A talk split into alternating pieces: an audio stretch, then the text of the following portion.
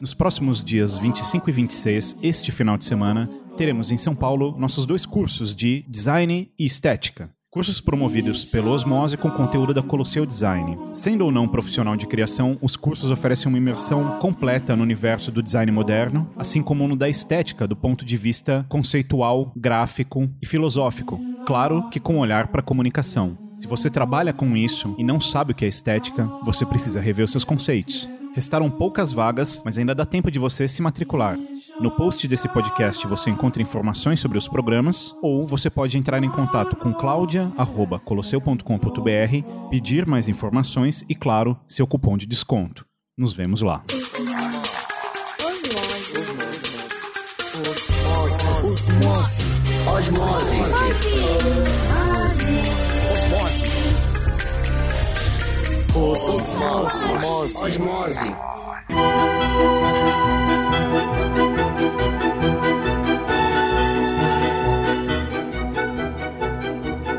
Décimo quarto programa do Osmose no ar. Meu nome é Saulo Milete e voltamos para falar de Charles Chaplin. Olá, Bruno Fontanese. E aí, Saulo, beleza? E aí, Leque? E aí, Leicote? Cara, voltamos e eu recebi uma mensagem muito engraçada no último programa de um cara falando que ele já tava limpando a arma pra nos matar, porque ele viu que o programa tinha 40 e poucos minutos. E ele falou: não, vou matar esses dois caras. quando ele descobriu que tinha essa parte 2. Obrigado, viu? Obrigado por não me matar. Ou seja, estamos vivos por sorte. Exato. Bom, se você fez a lição de casa, pegou esse final de semana, resolveu assistir uns filmes do Chaplin, parabéns pra você, porque agora a gente vai entrar numa fase absolutamente brilhante desse cara. Concorda comigo? Com certeza. Agora é, é a hora que o bicho pega, literalmente. Então, esqueçam a leitura de comentário nesse programa, porque hoje a coisa é longa, é longa, é longa. Partiu!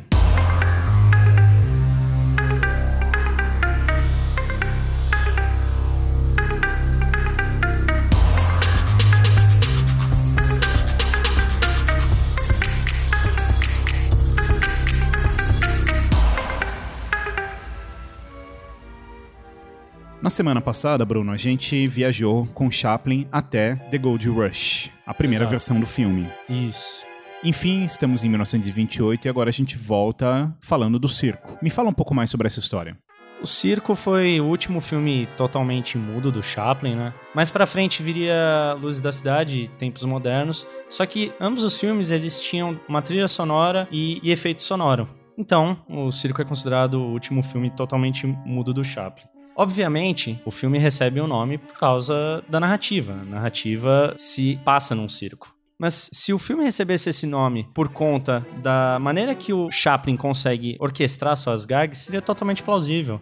Do momento que o vagabundo é apresentado e os 10 minutos seguintes, eh, que encerra a cena exatamente no circo, A cena de introdução do personagem, né? exatamente. O sincronismo que o Chaplin utiliza para combinar os seus planos é algo de um espetáculo do Circo de Soleil. É incrível. Eu, eu gosto de ver, Bruno, isso de um jeito bem simples, que é o fato dele simplesmente ter trabalhado em circo durante a vida dele. Quer Sim. dizer, o cara domina cinema, é um grande contador de história e ainda entende o universo circense. Ele consegue sacar o ritmo, né? Porque Exatamente. circo é ritmo, cara.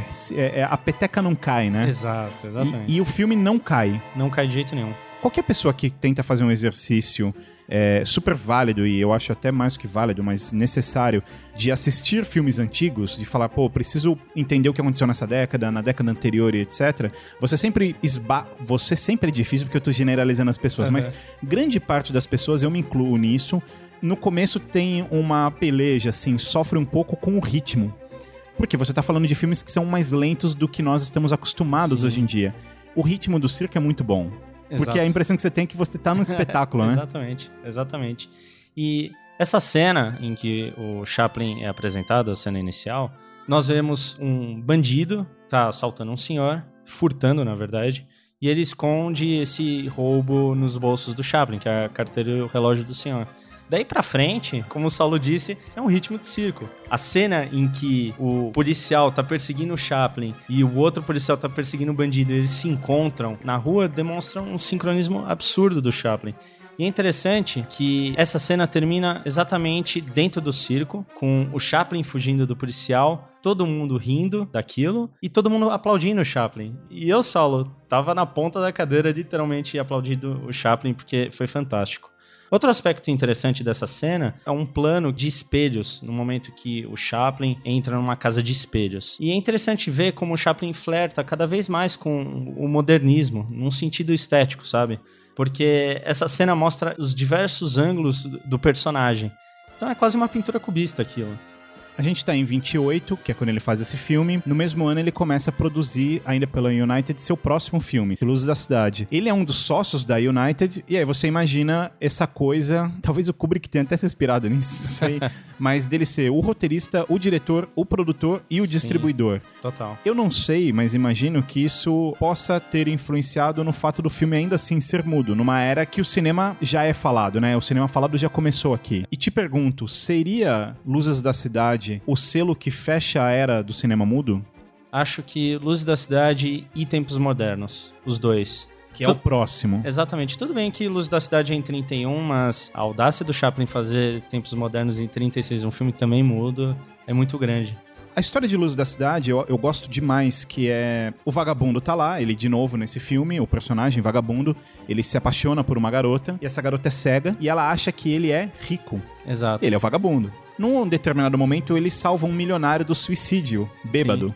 E o milionário bêbado fica com uma eterna gratidão a ele, né? Meu herói, meu salvador. O problema é quando o cara fica sóbrio. Quando passa o efeito do álcool, ele esquece completamente Total, do total. vagabundo. E o vagabundo fica nesse drama dessa relação com esse milionário e também, entre outras coisas, claro, isso é só o plot inicial do filme, e também fingindo pra garota cega que sim, ele é milionário. Sim. Me fala mais do filme. Se em 21 o Chaplin tinha criado um novo tipo de arte com o garoto, como a gente viu, acrescentando o patos, aqueles pontos emocionais na comédia, aqui em Luz da Cidade o Chaplin aperfeiçoa isso. Ele cria uma narrativa que combina a comédia burlesca e o trágico de uma maneira excepcional.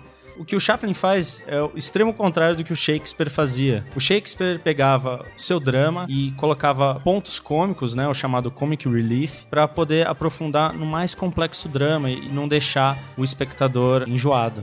E o Chaplin faz o contrário, né, Saulo? Ele tem uma comédia e coloca pontos emocionais para poder ah, aprofundar aquelas questões que ele quer com o filme. Quando você fala ele coloca pontos dramáticos, etc., eu, eu discordo. Eu acho que ele não coloca pontos dramáticos. Eu acho que ele faz uma cirurgia de implante de pontos dramáticos, sacou? Sim, sim, com Porque certeza. não é que foi bom estar ali, é assim, é no segundo que era pra ser. Sim. O Alexandre Manon, ele fala uma coisa sobre o Tarantino que eu adoro, que é, toda vez que, abre aspas, toda vez que eu vejo um filme do Tarantino, uma cena do Tarantino, eu tenho a sensação de que a câmera está no único lugar que ela poderia estar naquele set. Cara, os pontos de drama do Chaplin, eles são isso. Eles estão no único lugar que eles poderiam estar. Poderiam estar em outros lugares errados, É mas aquele Chaplin, é, o, né? é o correto. E falando em timing, esse filme tem um timing diferente do último. O Circo, é ele tem um timing mais rápido. Embora essa história seja absolutamente incrível, Aham. ela é um pouco mais cadenciada, né? Exato. Cada filme tem o seu ritmo, né? E o Chaplin sabia quando deixar um filme mais frenético ou não. Nesse caso, a gente tem, por exemplo, aquela sequência super conhecida da luta, né? Em Luzes Sim, da Cidade. Total. E ela é frenética. Ela é frenética. E divertida, né? É. O Chaplin, ele detestava falas. E, como você falou, Saulo, é, o filme foi feito exatamente num período de ascensão do, do cinema falado. E é engraçado que, logo após o início do filme, aparece a legenda. Uma comédia romântica em pantômima. Ou seja, falando pro público. Se vocês vieram aqui assistir um filme falado, esquece. E a primeira cena do filme apresenta uma brincadeira bem ácida com relação ao som que são os políticos apresentando um monumento novo, aquela estátua para a cidade. E quando o político vai falar, é, Fica uma onomatopeia, né? sim, fica aquele. Ou seja, ele tá brincando com duas coisas, fazendo um jogo de duas coisas. O blá blá blá do político e a brincadeira do som. Mais ou menos assim, é desnecessário ter som. Quer dizer, o filme, ele é mudo, mas ele já tem um recurso do falado. Só que É, ele não falou. sonoro, ele usou né? como uma onomatopeia. É quase como se fosse uma extensão da própria trilha sonora fazendo uma composição naquela cena, né? Exatamente. Em Luz da Cidade, o- Chaplin ele abdica de uma complexidade narrativa para poder explorar a intensidade do efeito no espectador. O filme é que nem uma montanha russa, a gente vai do riso ao choro em segundos. Até porque ele tem toda a parte divertida, como eu disse, da luta, etc. Mas aí ele é preso. Você tem. Esse filme ele é cheio de altos e baixos, né? Assim, total, né? total. Você vai sentindo muito na pele a coisa do vagabundo. Aliás, cara, Sim. é injusto eu falar isso, sabia? Que você vai sentindo na pele a coisa do vagabundo, porque isso não é exclusividade desse filme. na verdade, eu acho que em tempos modernos acontece muito mais. Sim. É, mas o tempo inteiro você, você está realmente vivendo o personagem. É como se fosse um grande amigo seu e você É. sofre por ele. É, você se- sempre vai torcer pra ele, né? Aquilo que eu falei, do garoto pra frente, que ele começa a implantar a cirurgia das Drama, né? emoções, o público só quer torcer pro Chaplin, é isso. Por que que Luzes da Cidade? Por que esse nome? O título Luz da Cidade é uma metáfora que sugere enganosamente uma alegria metropolitana. É que nem um espetáculo da Broadway. É o que a gente vê naquele letreiro luminoso, City Lights, combinado com o plano dos carros num cruzamento. Então o que, que é isso? As pessoas não enxergam o que os outros realmente são. É o que é superficial, sabe, Saulo? São Sim. as luzes sintéticas do status. E Luz da Cidade é um jogo de presunções. Então, a menina que é cega confunde o vagabundo com o rico, um príncipe dos sonhos. E na verdade, quando ela tem a visão restaurada, ela vê o que o Chaplin é, um palhaço insignificante. O bêbado, que nem você disse, Saulo, quando ele está bêbado, ele acha que o vagabundo é o grande amigo dele. Só que Sim. quando passa o efeito do álcool, ele nem reconhece o vagabundo. E o próprio Chaplin comete seus erros. Ele confunde a careca de uma pessoa com uma sobremesa e até um pedaço de sabão com queijo. Cara, posso falar assim, filha da puta, né, cara? Sim, total. Filho, vai tomando. Ô, Chaplin, go fuck yourself, man. tipo, essa coisa do humor, cara, você fica com essa parada do humor e essa coisa do naif, sabe? Tipo, Sim. ah, mas é ingênuo e tal. Cara, eu acho que é na, na ingenuidade que tá a genialidade do humor, sabe? Quando o humor é Total. muito inteligente, cara, ele tá na ingenuidade. Quer um exemplo disso? Assim, sério, eu sou muito fã. Eu, eu não sei porque até hoje eu não coloquei um quadro desse cara na minha casa. Chapolin Colorado, cara. Tipo, o Chespirito é um puta gênio, cara. Ele é, Sim. de verdade, ele é um Chaplin de outro país em outra época, sabe? Aham. Eu falei isso uma vez em algum lugar das internet, eu nem me lembro onde, nem porquê, nem como. Mas o Chespirito, esse apelido dele, é justamente é tipo pequeno Shakespeare, porque ele escreve pra cacete. Ah. Por isso é Chespirito. Ele é realmente muito fodido escrevendo. E, cara, quando você vê Chaves e Chapolin Colorado, meu, é tão inocente o humor, Sim. mas é tão genial que ele dura décadas, assim. E vai durar, cara. A gente vai ser pai, avô e vai ser engraçado ainda. Você revê Chapolin, tipo, sempre que tá passando eu Aham. paro e fico assistindo, e você já sabe o que vai acontecer e você ri. E aí você vê a inteligência, porque, cara, foi assistindo Chapolin criança que eu passei a ouvir personagens da história. Tipo, a primeira vez que eu vi na minha vida sobre. Cara, puta, sobre tanta coisa, sobre Michelangelo, sobre Mozart, sobre, sobre o Theo, tipo a história da flecha na cabeça, é, Madame Butterfly. Cara, ele pega temas super inteligentes e aí Sim. faz com humor. E é, isso, foda, sabe? é É, isso é o que me impressiona no que você tá falando. Tipo, tem o cara careca, ele confunde a careca do cara com Deus. Esse tipo de coisa Sim. que é tão bobinho, mas é tão inteligente, cara. A construção técnica é inocente, mas o conteúdo abordado lá é complexo. Só que é interessante ver, Saulo, que tudo que o Chaplin faz no filme dele não é por acaso. E eu cito isso pela cena logo no início do filme, que o Chaplin tá no monumento e os políticos estão pedindo pra ele descer. No momento que toca o hino nacional, todo mundo para assim instantaneamente, com uma retidão pavloviana e não importa o absurdo. Fala de novo isso, por favor. Paviloviana. Paviloviana. Foi é tão. Pavlov, né? Não, mas foi, foi lindo, cara. Muito obrigado. Não é todo dia que você ouve um paviloviano num podcast. Caralho. Ô, Ivan Mizanzuki, chupa! Então, todo mundo responde com essa retidão pavloviana, independente do que o Chaplin tá fazendo de absurdo lá. E essa retidão pavloviana vai se repetir na, na luta de boxe. Quando os pugilistas estão lutando e toca o gongo, eles também, eles param a qualquer momento, independente do tempo, ou voltam a lutar. Então, o Chaplin cria esse motif, essa rima visual. Nada no filme do Chaplin é por acaso. Eu gosto muito de Luzes da Cidade pelo fato do real e o lúdico se combinarem de uma maneira surpreendente. Tem um momento no filme que o Chaplin tá lendo um jornal e aparece Médico vienense tem cura para a cegueira. Operação gratuita para pobres. Isso é surreal. Só que passa pra gente de uma maneira muito natural, exatamente pelo fato do Chaplin saber construir uma narrativa e é aquilo que o Saulo falou. Eu é acho que é- combinar mais- a inocência com a complexidade do conteúdo. É mais do que surreal. Não é que é surreal. Eu acho que o humor é que é absurdo, entendeu? Sim. É assim, é algo que se você lesse num jornal, no mundo real, você vai falar, ai, come on, sabe? Exato. Cadê, a- total. cadê a câmera? Então é, é, é, é, de novo, é a inteligência do humor do cara. É foda porque tem muita coisa na história do cinema, cara, do cinema, da música, da literatura e, e tal, que tá na nossa cara e você não vê. Sim, você, você precisa estar muito antenado e muito em sintonia pra pegar esses detalhes. É isso que me faz gostar tanto de Kubrick, por exemplo. Sim. Porque você revê 30 vezes o filme e todas as vezes você vê uma coisa que na última vez você não tinha percebido. Toda, toda vez. É tanto detalhe, cara. Esse, esse jornal é isso. Sim. Porque você vê e você fala, ah, legal, já entendi que tá rolando essa Aham. coisa e vai operar a menina, bacana. Mas de repente um dia você reassiste e fala, porra, mas pera, eu não tinha percebido como isso é absurdamente engraçado. É isso. Toda vez que o, o vagabundo se encontra com a florista, toca uma música chamada La, Viol La Violeteira. Ele cria um motif fazendo isso, certo? E a música é muito melodramática. Aliás, sabe de onde vem a violeteira? Não. De violeta, que é uma planta. O Puta, mesmo banco, Saulo, a mesma praça. Ari Toledo Feelings agora, né? Mas voltando.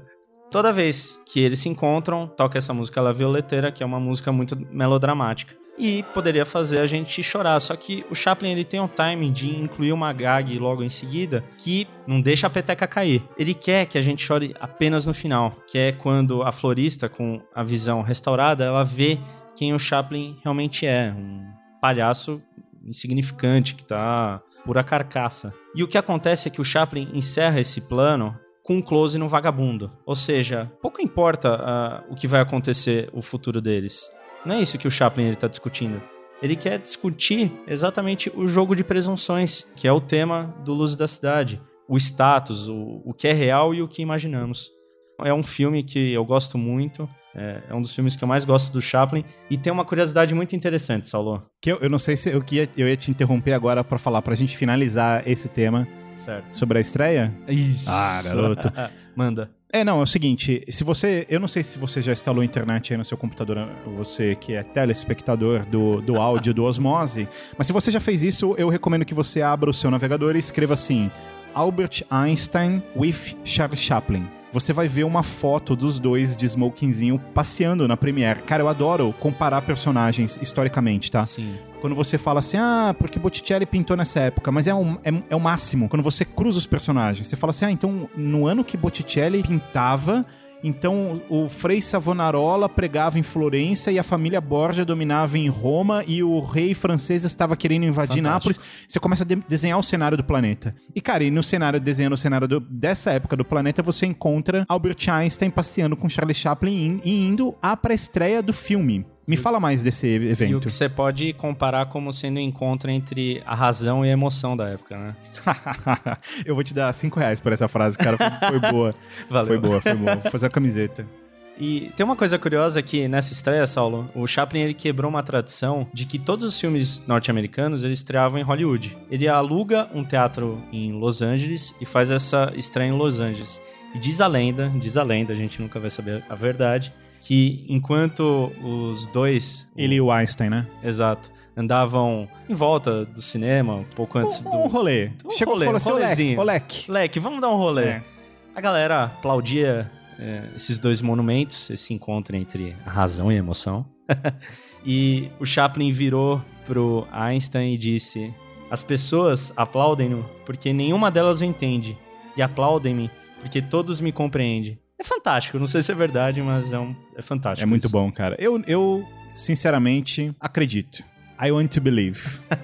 mas assim, legal, cara. Luz da Cidade bacana, mas eu, eu quero partir pro próximo, cara, porque é Vamos meu, é meu filme predileto, cara. É meu filme disparado predileto. Parque dos Dinossauros. Não? Ah, não, é outro. Ah, eu olhei aqui, eu confundi. Cara, Pegou a pauta errada, hein, Sol? Em 1936, ainda pela United, né, a empresa que ele é sócio, ele faz o fucking Tempos Modernos, cara. É foda. que é o último filme mudo, não é isso? Exatamente. Cara, Tempos Modernos, caralho, eu queria parar de gravar agora e voltar a assistir esse filme de novo, cara. É, é muito foda, cara. Agora só imagina uma coisa, Saulo. Se fazer um filme em 31, que era Luz da Cidade, quatro anos depois do Cantor de Jazz, do Alan Croslan, que foi um filme que mudou Divi- é, a história é. do É cinema um divisor com de águas, som. né? Imagina cinco anos depois, né, em com o filme mudo. 36, quase uma década depois da, da invenção do som. É, é algo surreal. Tempos modernos, se você não assistiu, cara, Não, se você para, não assistiu, agora. não, sério, Para assim, agora e eu vai assistir. Não se envergonha, cara. Se você não assistiu, não fale isso em público. Você precisa ir lá ver. Eu vi esse filme. A primeira vez que eu vi esse filme deve ter uns. Há pouco tempo, acho que quatro anos atrás. E eu fiquei me culpando quando acabou o filme. Eu fiquei me culpando mesmo, falando assim, cara, como você se permitiu nunca ter assistido isso, sabe? O filme, ele tá naquele processo da, da Revolução Industrial. Aliás, é importante falar isso. A gente tá em 1936, quando esse filme é lançado, mas assim, a Revolução Industrial é muito anterior. A Revolução Industrial tá ali em 1860, né? A gente tá falando de 70 anos mais ou menos, quase 80 anos pra frente. Cara, a história é tão afiada, tão afiada em cada detalhe, assim. A narrativa é muito boa, o plot é muito bom, mas o que me mata, Bruno, nesse filme são duas coisas, só O quê? duas coisas. Que eu toda vez que, às vezes que eu assistia esse filme, eu falava, não, cara, não, não, não. Primeiro, a dinâmica do cenário, porque em tempos modernos o cenário é um personagem. Se Certo. você, se você eu posso um alguém que entende muito mais cinema do que eu, que não é difícil, poderia falar não, tá esse, esse gordinho tá falando merda. Mas o cenário é vivo. E não é que ele é vivo nas máquinas ou na, naquela cena da- das engrenagens super famosa, não. Por exemplo, tem uma cena que ele tá na casa dele, né? Aham. E a casa é toda, entre aspas, viva, que ele pisa no, no- na tábua do chão e ela levanta, aí o teto cai, a porta não Sim, fecha. sim. Então, o próprio ambiente é um personagem. Isso é uma coisa que me pega demais nesse filme, muito mesmo. E a outra coisa é exatamente aquilo que o Maron fala sobre o Tarantino. E aqui eu, eu vejo muito isso, que é o enquadramento e a posição da- das câmeras. Cara, logo no começo você tem uma, um take de um relógio. Você É. tem o relógio e no fundo você vê a, Aham. a, a paisagem. Cara, é sério, você pausa a TV e fica admirando aquilo, sabe? Olhando e pensando. É um filme, isso é uma, sabe, ou é Sim. uma fotografia que eu quero imprimir e pôr na parede de casa. E com relação a isso que você falou, Saulo, o Chaplin, ele é considerado o ícone da modernidade no cinema, porque ele é um dos primeiros eh, a abraçar essa imitação do brilho da velocidade e da vida contemporânea. E a recusa do Chaplin no filme ao diálogo provavelmente é uma capacidade ou uma vontade de explorar ao máximo os limites do vagabundo. Tempos modernos, é inacreditável isso, mas ele sofreu com as bilheterias. Muito provável por ser um filme é, Mudo. mudo. E o que eu gosto, tem uma, uma frase. Mas ainda bem que o filme era mudo, não fanho, né? Porque imagina, filme fanho. Mas. O mesmo banco, Nossa, a mesma Saulo. praça.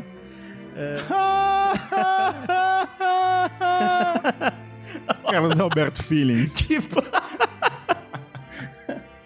Tem uma frase que eu gosto muito que o Chaplin disse para um outro cineasta chamado Jean Cocteau, que ele fala que um filme é que nem uma árvore. Se você pegar a, a árvore e sacudir ela, vai sobrar somente o que é essencial. E tudo que é desnecessário vai cair. E para Chaplin, o som era exatamente isso. É- Era um elemento decorativo e que distraía o público. A gente sabe que isso não é. Não dá pra gente colocar essa frase como verdade absoluta, como, ah, o Chaplin disse que o som era só um, um acessório, um adereço e boa. Não. Assim, claro que não É é, verdade, dele, né? é a visão dele. Isso não é verdade, você não precisa ir muito longe pra Sim. perceber que, que, por exemplo, a gente tinha citado Kubrick aqui.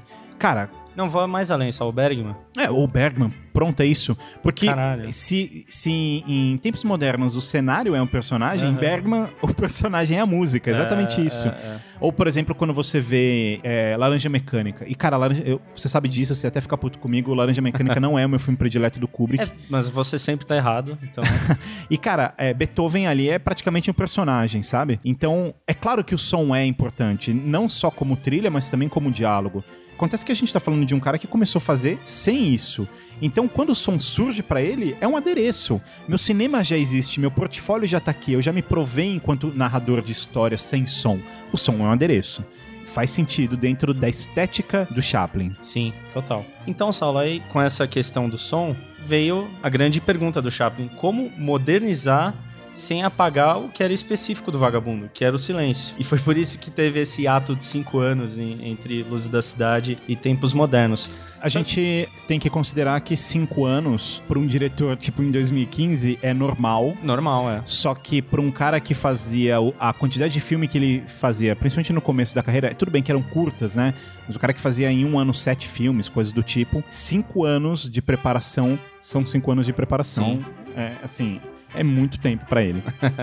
O que vemos aqui, na verdade, não é um filme mudo. Tem música no filme, tem efeitos sonoros, e até mesmo Chaplin canta no final. Só que é interessante que aí é que você vê que ele dá essa alfinetada no sentido de que a música é apenas um elemento decorativo. Quando ele canta, ele não canta numa língua. É uma língua inventada. Só Assim. que o que, que descreve a, a música? A pantômima, o gestual. E você entende o que ele tá fazendo. Só um adendo, não é que não existia música nos filmes dele, sempre existiu música, mas é que aqui quando poderia existir diálogo, ainda assim não existia. Sim, Mas exato. música sempre teve. Mas o fato do- de ser mudo é o diálogo não existia, com exceção de, por exemplo, como o Bruno falou, no Luz da Cidade, o político é blá blá blá blá blá blá blá blá blá Sim. e aqui ele cantando e tal, né? Então, nesse momento, o diálogo, entre aspas, muito mais uma ono- onomatopeia, surge sim, mas ainda assim não é de fato uma conversa, né? Ele não usa o recurso que já não, tá não mais do que estabelecido no cinema. Não tem diálogo. Inclusive, o patrão dele no início do filme fala. Fala para um funcionário, ah, aumentar a velocidade do setor tal. O que é engraçado, né? O chefe da fábrica, dono de algo extremamente mecanizado, fala. E o Chaplin, que tem essa inocência... É, Ele é o, é o mudo. é, o cara é o, é o burguês, dono dos meios de produção, e fala, e o proletariado, que é ele, não tem voz. Exato. Que é, de novo, a crítica social. Exato. Misturada com a brincadeira do som no cinema. A gente tá num momento importante, que é quando esse filme é lançado em 36, fazendo de novo um paralelo histórico, e isso já já se explica a razão de tudo isso. Hitler já está na chancelaria. Hitler já chegou ao Aham. poder e a gente tá em 36, em poucos anos se explode a se inicia a Segunda Guerra Mundial. Né? Vamos em frente. E o filme ele pode ser interpretado como uma última exploração do personagem vagabundo por parte do Chaplin e até mesmo um questionamento au- autoral. O que é que vem pela frente? Pelo menos é dessa maneira que eu vejo a cena final em que ele e a Paulette Godard andam numa estrada aberta e sem rumo. Então, pra mim, Tempos Modernos é uma proposta metalinguística, Saulo. Por que não ser uma proposta metalinguística? Um personagem mudo, imerso nesse mundo estéreo da tecnologia, é, o vagabundo trabalhando em uma linha de montagem até que ele mesmo, o Chaplin, se torna a linha de montagem. Então é Chaplin falando de Chaplin. Eu não quero comparar no sentido de passar pra você, Bruno, ou pros nossos amigos telespectadores de áudio, a sensação de que Tempos Modernos e 2001 Odisseia no Espaço, que é justamente a analogia que eu vou fazer, são filmes absolutamente iguais. Eles não são. É, pra história do cinema Ufa. e tal, é, eles não são. No Ufa. entanto, existe uma similaridade na importância desses dois filmes, que é, a gente tá em 2015, a gente ainda não está pronto para 2001 Uma Odisseia no Espaço. Talvez talvez daqui a 100 ou 120 anos a gente entenda 100%, a gente ainda não entendeu. Total. É, tempos modernos, pra mim, é muito parecido com isso. Não no sentido de que a gente ainda não entendeu, mas ele continua fresco, ele continua funcionando, ele continua jovem. Ele é um filme em tanto tempo, né? Em, em- Aham. em- em quase um século. Ele se mantém absolutamente perene, assim. Ele se manteve, cara. É um filme ultra atual. O- embora é óbvio que você tem uma época ali e tal, assim, a burguesia e o proletariado continuam existindo, só mudou o Sim. formato. Só que a realidade que acontece ali na, na- nos problemas, nas necessidades, nos desejos e nas frustrações, ainda assim é muito próximo ao que a gente vive hoje. Total. Como eu vejo o filme como uma proposta metalinguística, o Chaplin explorando o vagabundo ao extremo pela última vez e esse questionamento que vem pela frente, é interessante você ver que o Chaplin começa a ter um despertar político aqui. Então o que a gente vê? Um trabalhador humilde, uma bandeira aparentemente vermelha. Eu não tô louco, viu, gente? É, o filme é preto e branco. Só que no momento que ele, sem querer, lidera aquela greve dos operários, a polícia vem tacando o pau nele. Por quê? Que cor é aquela bandeira? Muito Pois é. provável vermelha. E o Chaplin, ele aponta para essas preocupações com a modernidade, só que não fica aquela coisa solene. Então, é, Tempos Modernos é, na verdade, um adeus do vagabundo com a sua afirmação na história, através da aura lúdica e dessa comédia sofisticada. E um olá de um artista que buscava novos ares. Só que, seja pela maneira estética ou talvez por essa manifestação política do Chaplin, daqui pra frente os filmes do Chaplin não vão ter o mesmo prestígio tanto pelo público quanto pela crítica. Mas vamos lá, Saulo, vamos pro próximo? 1940. Segunda Guerra pegando, bicho pegando. Aliás, comendo. 1940, os, os americanos ainda não. Eles ainda, ainda não rolou Pearl Harbor, os americanos ainda não, Não. entraram, né? Os aliados ainda não foram formados com a ajuda americana e tal. Hitler tá em plena expansão, né? Na, na tomada de territórios na Europa. E aí ele vem e lança o Grande Ditador. E essa é a questão, né, Saulo? A produção do filme começa em 39, o filme estreia em 1940, e apesar da, da preocupação de Hollywood em ofender os ditadores europeus, o filme ficou em cartaz durante 15 semanas sem nenhum problema, até mesmo porque os Estados Unidos não tinham ingressado ainda à Segunda Guerra Mundial. E muita coisa aconteceu enquanto o filme estava em produção. Teve a formação do eixo entre o Hitler e o Mussolini, é, o pacto de não agressão entre o Hitler e o Stalin, e teve a invasão da Polônia, da Dinamarca, Holanda, Bélgica e, e a ocupação de Paris. Então, é, o Chaplin se questionou: caraca, será que esse é o momento ideal para fazer um filme que fala sobre ditadores? E o que, que ele faz? Ele faz uma jogada audaciosa. Ele cria personagens que podem ser considerados gêmeos. Gêmeos, só que no sentido de contraponto. Nós temos o barbeiro judeu e o Hinkel. Hitler, né? Esse nome é muito bom, né, cara? Hinkel é Rinkel é muito bom, Rinkel. E fica claro pra gente que essa jogada que o Chaplin faz, interpretando os dois personagens, pode dar errado a qualquer momento. E agora o Saulo Milete vai me matar, mas é, Você tá errado. Eu nem sei o que você vai falar, mas se, se você pretende tecer uma crítica, você tá errado. pouco antes de começar a gravação, o Saulo tava me falando que pra ele o discurso final do filme é, é a cena memorável do É, filme. O que eu disse, na verdade, caro Bruno Fontanese, Vamos ver. é, o senhor está caluniador Não, não e mentiroso. caluniador, não. Caluniador e mentiroso. O que eu disse é que entre a cena da bola do Globo, a clássica cena do Globo, e o discurso final, eu prefiro o discurso final. É, não é que eu prefiro, acho que as duas cenas são boas, mas aquela cena me impacta mais. Caluniador e mentiroso. Não. É, o, o que eu acho, Saulo, é que esse discurso final do Chaplin, ele é falho. No sentido de que, ok, é um discurso muito bonito, é, socialmente falando é muito bacana, só que não é papel da arte discutir questões políticas. Tudo bem que ao longo da história a gente vê casos que a arte desempenha esse papel, o próprio construtivismo russo, principalmente no cinema, faz isso, mas o que a gente vê é que quem tá discursando lá não é nem o Hinkel, nem o Barbeiro Judeu, é o Chaplin.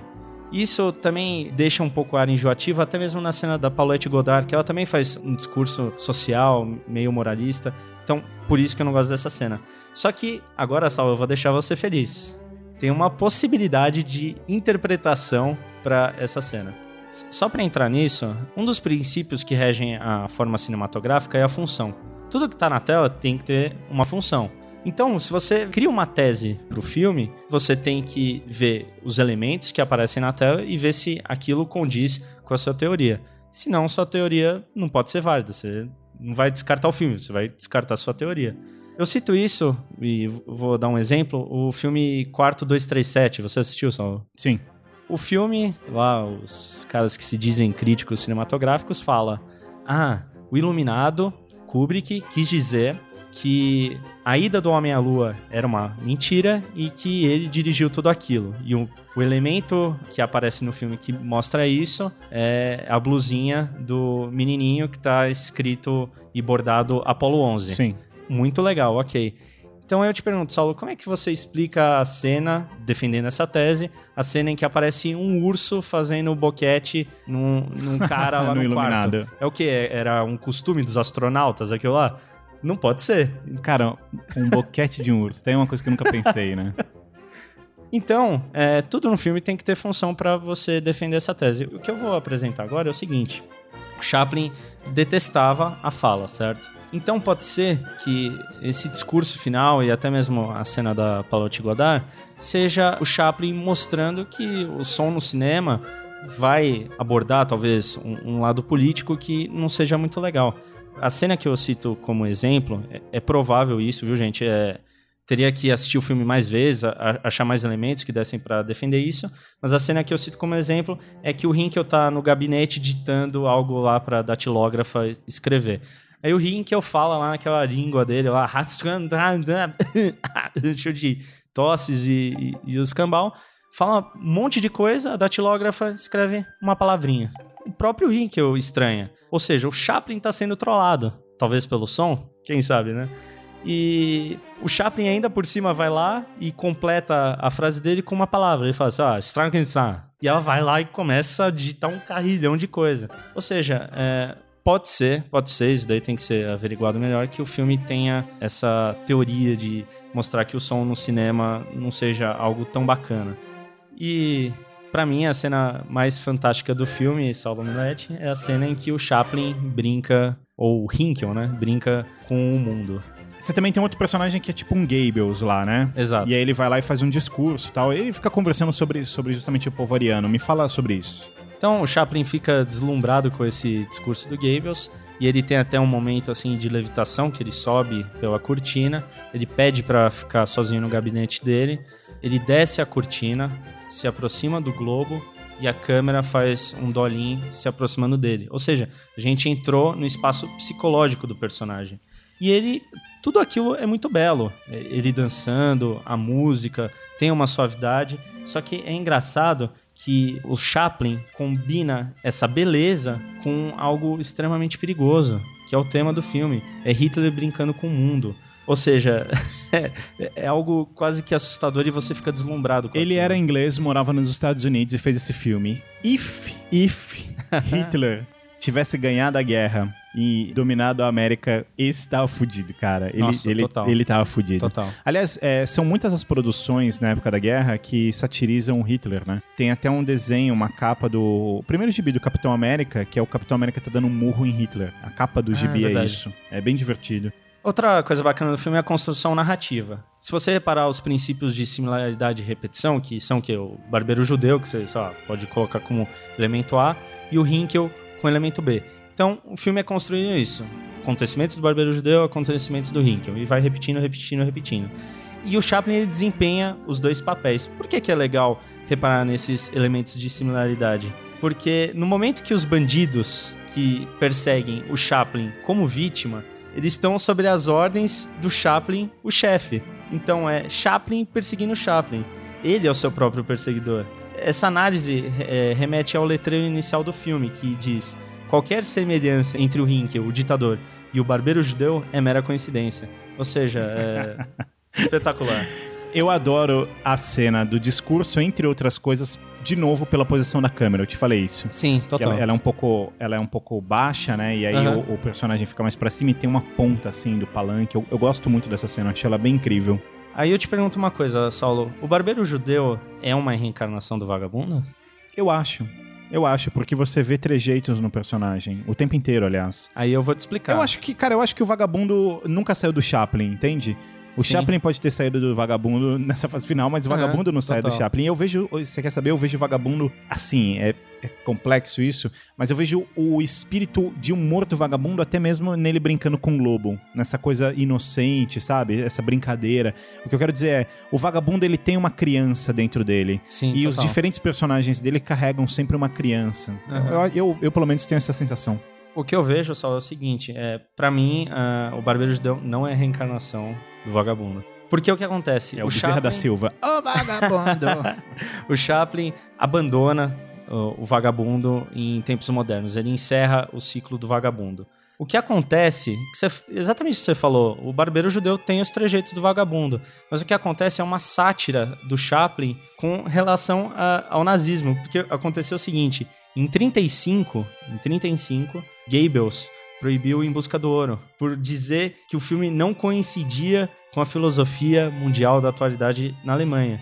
E o Goebbels considerava a figura do vagabundo como uma representação é, arquetípica do judeu. Só fazer um comentário Mesmo se o, Chaplin não sendo judeu. se o ouvinte não sabe quem é Goebbels, boa parte deve saber quem é. Goebbels é um ministro das comunicações na Alemanha durante ah, o Terceiro Reich, a- a- quando Hitler está na chancelaria. Ele coloca esse homem, Goebbels, para justamente cuidar da comunicação do Partido Aham. Nacional Socialista e, e de toda a gestão governamental que ele vinha exercendo na Alemanha e posteriormente na Europa. Então, na verdade, o que a gente vê é uma sátira do Chaplin. é, realmente, o barbeiro judeu tem alguns trejeitos do vagabundo, só que o mais importante, né? O barbeiro judeu fala e o vagabundo não. Então, é apenas uma sátira. E já aqui já era uma evolução do cinema que talvez nesse momento não desse mais pra, pra, pra ser mudo, assim. Sim. Ah, Saulo, mas agora em 2000 e pouco teve o artista. Aliás, um filme desse ganhar o Oscar, eita, É. Bom, 1947. Vem Monsieur Verdu. E o ovo maltine é inventado. Não, não sei se foi, mas devia ter um podcast sobre isso. Caraca, o Saulo sempre tá tentando botar algo histórico, É, né? Agora ele é, botou ovo o maltine. Ovo maltine. Vamos lá, Monsieur Verdot. O Monsieur Verdu, na verdade, era um projeto do Orson Welles, o diretor de Cidadão Kane. E ele tinha feito uma comédia baseada na história da vida de um assassino francês chamado Henri Landru. E ele queria que o Chaplin protagonizasse o Landru. Agora imagina, Saulo. Chaplin, um cara que participava de todos os processos criativos do filme, um cara extremamente centralizador. Orson Welles, outro cara extremamente centralizador. Imagina, eles iam se matar. É, né? E o que acontece, é, o Chaplin vai lá e compra a ideia do Orson Welles e passa os anos seguintes desenvolvendo o roteiro e os trejeitos do Verdu. Porque o Verdu não tem agora nada a ver com o vagabundo. O vagabundo de vez morreu. Se um é mudo, o vagabundo, o Verdu fala e fala pra caralho.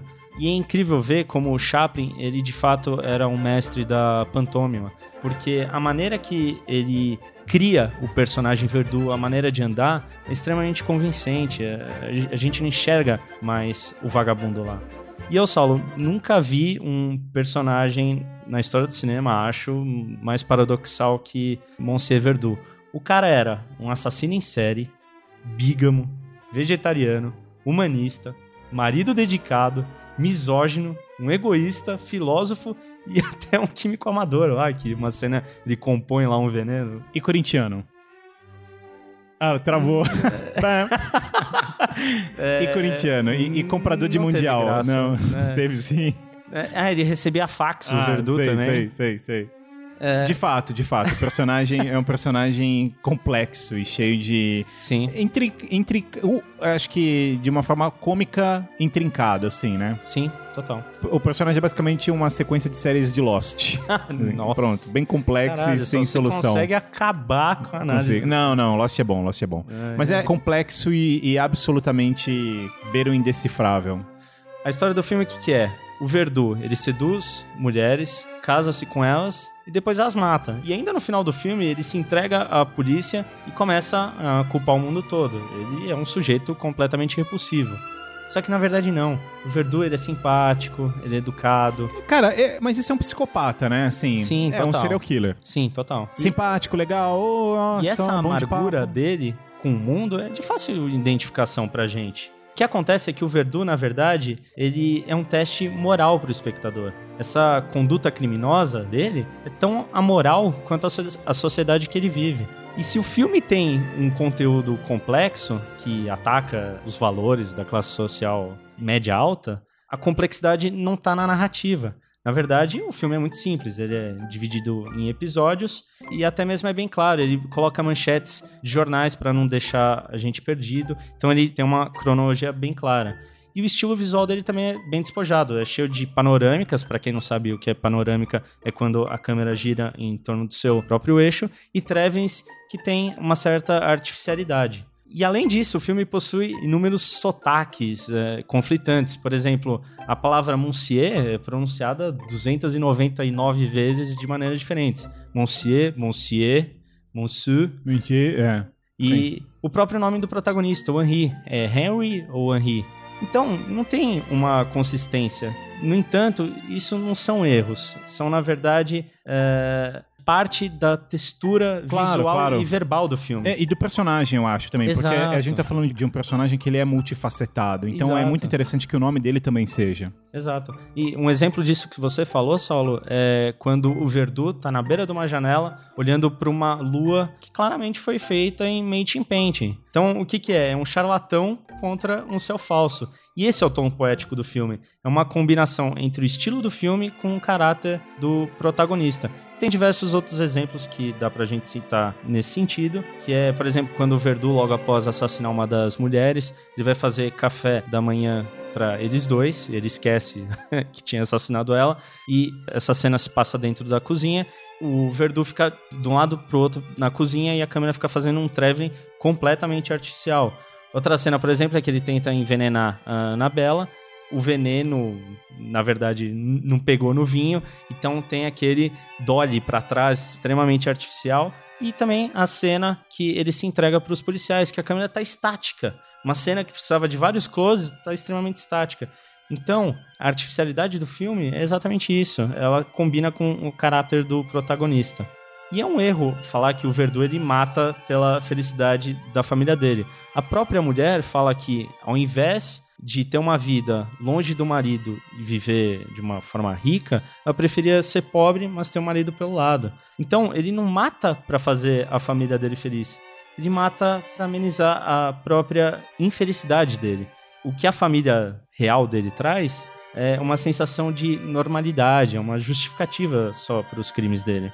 Beleza, Bruno, mas peraí. Nesse momento da história do Chaplin, vem a decadência. Sim, vem o total. declínio da carreira dele, vem quando ele começa a perder, enfim, o glamour que ele já teve, a notoriedade que ele já teve, etc.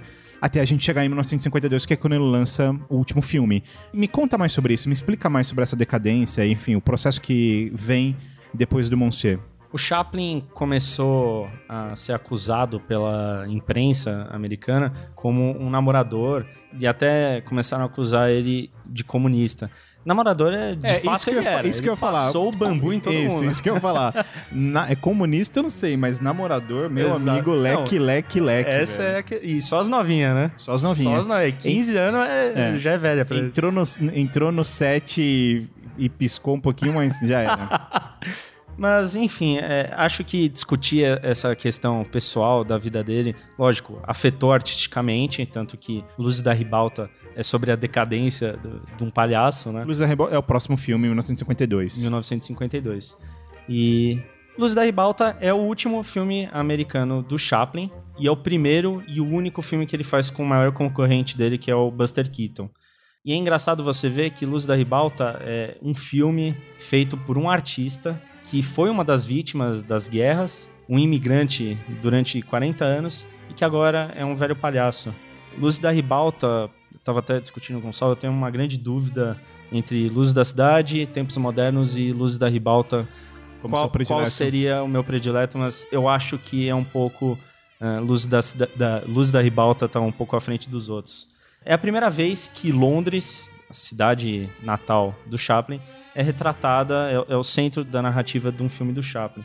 E é engraçado porque ele a- aplica aspectos da memória dele, que acontecem em todos os filmes. Se você reparar, todos os filmes dele tem uma rua, uh, As um referências, é, uma loja. as referências é própria vida né? e tal, sim, sim. É que aqui a coisa quer dizer que a coisa é mais latente, né? Exato. A- aqui é, o filme é sobre emoções. Mas, ao mesmo tempo que o filme se passa em Londres, a natureza reflexiva torna um filme igualmente sobre a América. Porque é a história da velhice de um palhaço, que construiu, né, isso trazendo do ponto de vista metalinguístico, um palhaço Chaplin, famoso, que agora é esquecido, e o pôr do sol de uma era. Tanto do ponto de vista da guerra, como a famosa morte de Hollywood, que tinha acontecido alguns anos antes, devido à crise da Paramount. Então, Luz da Ribalta é um filme é, extremamente emocional, é o filme mais emocional do Chaplin e que fala justamente da morte das emoções. E aqui o filme combina tudo, tudo que a arte do Chaplin pode oferecer. Tem o abstrato, o concreto, a realidade, o sonho, o presente, o passado, é, e a mistura de pantômima, o balé burlesco, o diálogo e o monólogo, é, é fantástico. O ano que o filme se passa, que é 1914, é, marca duas temporalidades. Uma é o início da, da Primeira, Guerra, Mundial, e outra é o começo do Chaplin no cinema, Sim. com a Keystone. Portanto, o filme ele pode ser visto como sua primeira biografia, uma autobiografia, e a biografia do próprio estado do mundo. Qualquer, sei lá, historiador, médico, psicólogo que vê o filme e vê os sentimentos retratados no filme, que são psicose e o medo, poderiam dizer que são sintomas de uma era repleta de guerras e crises políticas ou, ou financeiras. E o horror e o sucesso estão ligados tanto à juventude do Chaplin e posteriormente a- ao seu repentino sucesso, como ao sentimento de perda, tanto pessoal quanto pela humanidade, com a guerra, né? Que aqui aparece, a guerra até aparece de uma maneira bem sutil, mas não menos devastadora. E o filme possui uma complexidade enorme com relação às memórias do Chaplin. Tem uma entrevista que a Claire Bloom fala, que é a atriz que faz o papel da Teresa, ela diz que a preocupação da composição dos elementos de mise-en-scène do Chaplin era absurda. Ele se preocupava com a textura, mesmo sendo um filme preto e branco, ele se preocupava com a cor e que tipo de tonalidade de cinza aquele objeto iria dar e até mesmo a caracterização do personagem que ela tinha que fazer, que era a Teresa porque representava um, um amor que ele teve na juventude que não foi correspondido, que é um caso famoso da Hate Kelly que essa personagem Teresa retrata. Então, essas combinações de sonho e realidade que vemos constantemente no filme, elas lembram muito os experimentos realizados pelos mestres do construtivismo russo, com o efeito Kuleshov. Por exemplo, o Eisenstein e o Vertov utilizavam muito isso. Então, uma coisa eu falo, se você chegou até esse ponto do podcast e ainda acha que o Chaplin é um artista conservador, um cineasta é, à moda antiga, é pura estupidez É, sua, na ou, boa. ou a coisa que as pessoas mais acham, é, eu- eu não sei se é estupidez, mas talvez falta de, de, de imersão nesse cara, que é resumir ele no vagabundo. É, ah, o Chaplin é, é, vagabundo. exato. É o que é Total. o que o é o rótulo né? que ele carrega, sabe? Ah, o Exatamente. Chaplin é aquele mudinho vagabundo. Quando na verdade não, é um cara de obra contemporânea, assim, de- que, que continua Sim, contemporâneo é, e, e etc. E com relação a esse aspecto de ser um artista muito contemporâneo, como você disse, Saulo, aqui de vez ele enquadra-se como um artista modernista. Ele já havia se colocado dessa maneira em tempos modernos, só que aqui em Luz da Ribalta ele vai além. Ele constrói um filme que é cubista. A história não é linear. Você pode pensar, tá, mas as, as coisas que acontecem na narrativa são a causa e a consequência. Só que não. Ele compõe uma montagem que traz o sonho e a realidade no mesmo plano. Ou seja, é, é- é um filme espetacular. E Luz da Ribalta, ele possui um nível de complexidade tão alto que fica difícil é, analisá-lo por completo. Mas o que eu me, lim- me limito a dizer é que Luz da Ribalta é um dos filmes de memória mais é, brilhantes que eu já vi, junto com Fanny Alexander do Bergman. E que, como uma característica da memória, as imagens e os detalhes que nós mesmos carregamos durante toda a nossa vida, às vezes não são as grandes questões, quem somos ou o que fazemos aqui, mas também são os detalhes dos objetos, uma textura, uma cor, um rosto. E se a história, a história no sentido da história do Chaplin e a história do mundo, são a razão de ser de Luz da Ribalta, com certeza o sonho é a chave para sua interpretação poética. Que bonitinho. eu vou falar como crítico de cinema que eu sei que você gosta muito. Ele teria falado assim: o, o que me impressiona como crítico em Chaplin é que me emociona. É, cita o nome ou deixa Não, quieto? Para. Tá. É, é, é, vamos em frente, vamos em frente. Cara, vamos, vamos pra conclusão. A morte de Chaplin, o final. Parou É. de comer todo mundo. Parou, acabou, né? O, o que acontece. é, Aliás, ao amigo ouvinte que assiste Game of Thrones, se você não sabia, prepare-se, se amarre na cadeira. Você lembra da esposa do Rob Stark? Aquela que carregava o, o carrinho cheio de remédios, que ajudava as pessoas na batalha, que casou com o rei lobão, o grande lobo, o uivador. Ela é neta, neta do Chaplin, essa Exato, garota. Olha, olha, exatamente. olha que espólio pra humanidade, né? Parabéns, parabéns, vovô. Parabéns, vovô. Parabéns, vovô. Bom, Stick on the Ass, vamos em frente. É... Para finalizar esse filme, você quer fazer algum último comentário pra gente ir pras conclusões? É, o Chaplin vai fazer a estreia do Luz da Ribalta em Londres e ele é exilado, né? Devido às acusações de comunismo que os Estados Unidos estavam fazendo em cima dele. E ele passa a morar na Suíça até sua morte em 77. E é interessante ver que até o fim da, da vida dele, ele manteve o seu estilo extremamente fiel. Aí você fala, caramba, até na morte, sim. Até na morte, ele teve pontos melodramáticos e cômicos. Melodramáticos porque quando o Chaplin morreu, ele já era um recluso, uh, senil, ninguém dava mais bola pro Chaplin, e ele deu o último suspiro dele numa noite de Natal. E cômico porque o corpo dele foi incrivelmente sequestrado e os bandidos pediram a fiança para a família para poder resgatar o corpo dele. Mas uma coisa é certeza, o legado que o Chaplin deixou para história do cinema e para a história da arte é algo espetacular, espetacular. The legacy of Charles Chaplin to the world and uh... Ah, e só, só uma coisinha para lembrar, é, o Chaplin ele produz dois filmes pela British Film Studio, um estúdio inglês, que é Um Rei em Nova York e A Condessa de Hong Kong, que é um filme colorido. É o primeiro filme colorido do Chaplin, o último filme dele, e ele não aparece nesse filme, assim como Casamento ou Luxo. O diretor tá aqui no ponto falando pra gente encerrar o Vamos programa. encerrar, encerrar. Que eu quero te perguntar o seguinte: voltaremos aqui pra falar sobre outro diretor de cinema. Oh, que legal. A gente conta quem é ou deixa o, o no ar? Não, Porque, vamos, vamos deixar o... porque, amigo ouvinte, o programa da semana que vem, saibam, já está gravado. E não é sobre cinema. não é sobre cinema. É cultural, mas não é sobre cinema. A gente dá a dica ou não? Ah, melhor não, só. Não? Melhor não. V- vamos Tá deixar... bom. Tá bom. In the- A pergunta é: o sarrafo vai subir? Vai, porra. Agora vai. Tô até com medo, sabia? Vai ser foda, vai ser difícil gravar. É, Bom, se você gostou desse programa, obrigado, valeu. Mas se você gostou desse programa, comente no SoundCloud, comente no próprio site, entre na nossa página no facebook.com.br osmose, siga-nos no twitter.com.br byosmose ou no instagram.com.br osmose. Toda semana um novo episódio. Você também pode falar conosco pelo podcast osmose.com.br e fique de olho nos cursos. No final dessa semana, curso de design estética. Na semana seguinte, direção de arte, o módulo 3. No final de agosto, dois sábados seguidos de História da Arte, com o professor Giovanni Bagnoli, e vai ser Masa Bagaraio. Esse eu já tô lá. Bom, nos vemos semana que vem. Um beijo e até lá. É Toys Leque Transante.